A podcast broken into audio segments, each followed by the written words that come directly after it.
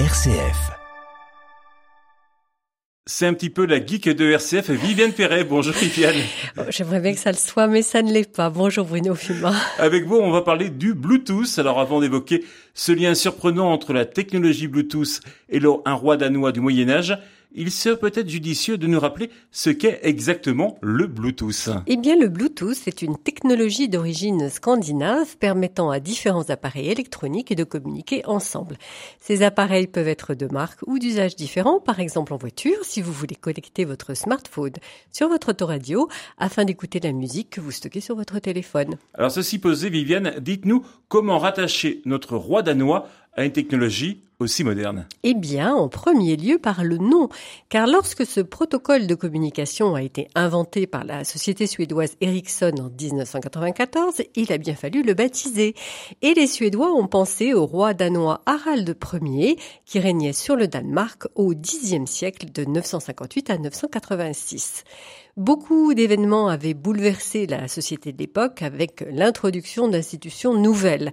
Le roi Harald a converti les Danois au christianisme, il a unifié le royaume du Danemark et conquis le sud de la Norvège pendant l'âge viking. Il se trouve qu'un ingénieur suédois qui travaillait chez Ericsson venait de lire un roman historique sur cette période et il se trouve aussi qu'il évoque le personnage d'Harald à son collègue qui cherchait un nom pour la nouvelle technologie qui venait d'être inventée.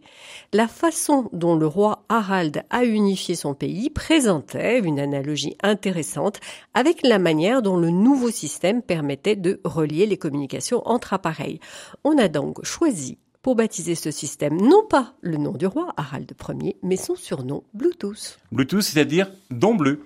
C'est effectivement le surnom du roi Harald Ier du Danemark. Maintenant, la raison de ce petit nom était-elle due à une passion immodérée pour la consommation de myrtille qui aurait fini par teinter ses dents en bleu, ou plus prosaïquement à une dent gâtée qui aurait noirci. L'histoire n'a pas réussi à démêler le vrai du faux. C'est devenu Bluetooth en anglais, car pour la prononciation en danois à laquelle je ne me risquerai pas, cher Bruno, elle était peut-être moins consensuelle. Mais nos ingénieurs scandinaves ont poursuivi leur idée d'associer le roi à leur découverte, car le logo attaché au Bluetooth, outre le fait d'être de couleur bleue, c'est l'association de deux runes collées l'une à l'autre. Alors Viviane, les runes étant l'alphabet utilisé alors par les Scandinaves. Le logo est tout simplement formé en fusionnant les lettres runiques H et B, H pour Harold et B pour bleu. Le roi Harald a d'ailleurs fait ériger le plus grand monument de pierre de Scandinavie, la pierre de Gelling, à la mémoire de ses parents et à sa gloire, en rappelant qu'il avait unifié et christianisé le pays. Et si vous voulez en savoir plus sur cette période, vous pouvez lire le roman historique qui a inspiré nos ingénieurs, Homme le Rouge de Franz Gunnar Bengtsson, ou voir le film qui en a été tiré en 1964, Les Dracars, avec Richard Widmark et Sidney Poitier, à télécharger en technologie Bluetooth, bien sûr. Et là, je vous reconnais bien. Merci Viviane Perret. On se retrouve la semaine prochaine pour à le la saviez-vous? semaine prochaine.